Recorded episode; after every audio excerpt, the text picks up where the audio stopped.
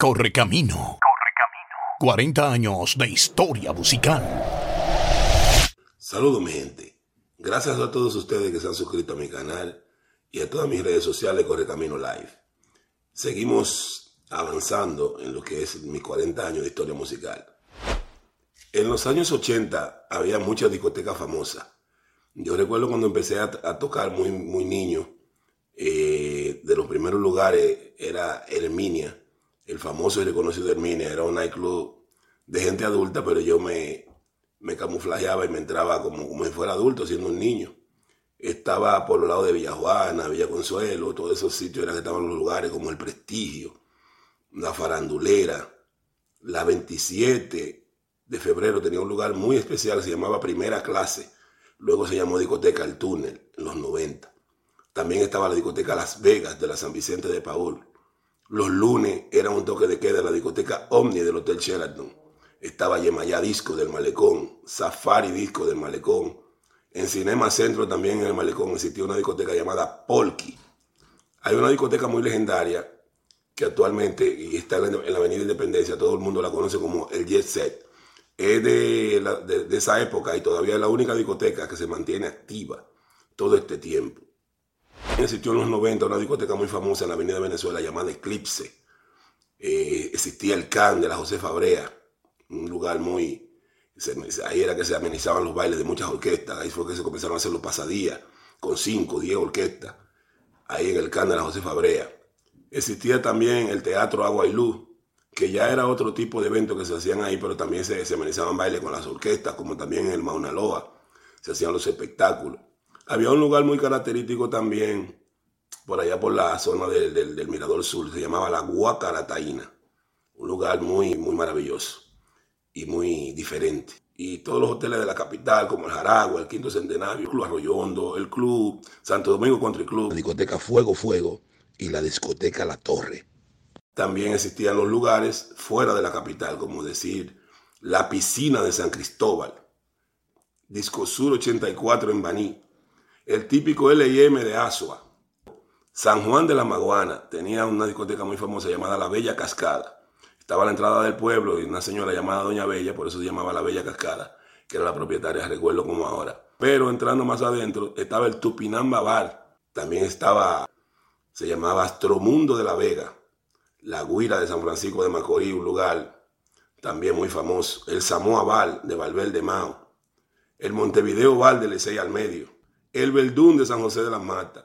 En Santiago también habían dos discotecas, Ambi 1 y Ambis 2, las Ambis de Santiago. También en Santiago estaba el Champion Palace. Continuando entonces con la zona este del país, estaba en San Pedro de Macorís Fibi Disco y una discoteca que inauguramos con la orquesta de Aramis Camilo, la organización secreta en la cual yo participé ese día. Café Caribe, San Pedro de Macorís. También estaba Bella Green en La Romana, muy famosa y hacíamos espectáculos y hacíamos actividades privadas en Altos de Chabón, en Casa Puerto Rico de la Romana también, en todos los hoteles de Punta Cana, Casa de Campo, los puntos de encuentro de los músicos. Bueno, había muchos lugares diferentes para los encuentros de los músicos, pero los más populares eran Radio Televisión Dominicana. Era un lugar ahí donde estaba el Teatro Paco Escribano, que es donde se reunían muchos los músicos, el Canal 4, como decíamos nosotros. Cuando salíamos al este existía una, estación de gasolina donde al lado le quedaba una famosa fábrica de salchichas y cosas, embutidos, que se llamaban jaja. Y nosotros decíamos la bomba de la jaja. Cuando íbamos para el este, la bomba de la jaja. Para el sur, pues ya nos reuníamos en cualquier diferente punto. Podría ser el Parque Independencia, podría ser un canal de televisión. A veces salíamos de las televisiones para los pueblos. Recuerdo también que cuando empecé en la orquesta de Aramis Camilo, el punto de encuentro era el Parque Enriquillo. El Parque Enriquillo, luego fueron cambiando de, lugares. En fin, ya eso era de acuerdo a cómo le quedara más cómodo a algunos de los, integrantes de la agrupación. Si algunos integrantes vivían más cerca de una zona, pues se ponía por ahí la parada. Había una famosa parada también que era ya en el 9. Eso era cuando ya se iba para el Cibao. Cada vez que se iba para una zona había un sitio diferente de uno tomar los autobuses. Bueno, en ese tiempo se usaban, en los 80 llegaron a usarse los autobuses escolares, esos autobuses amarillos, escolares, esa guagua que ya la usan, no sé, para excursión y cosas, pero esas guaguas se usaban primero. Luego llegaron las la guaguas modernas, las famosas Rosa Deluxe, unas guaguas con un aire acondicionado increíble. Y después ya llegaron los autobuses grandotes, con aire acondicionado, eh, baños adentro.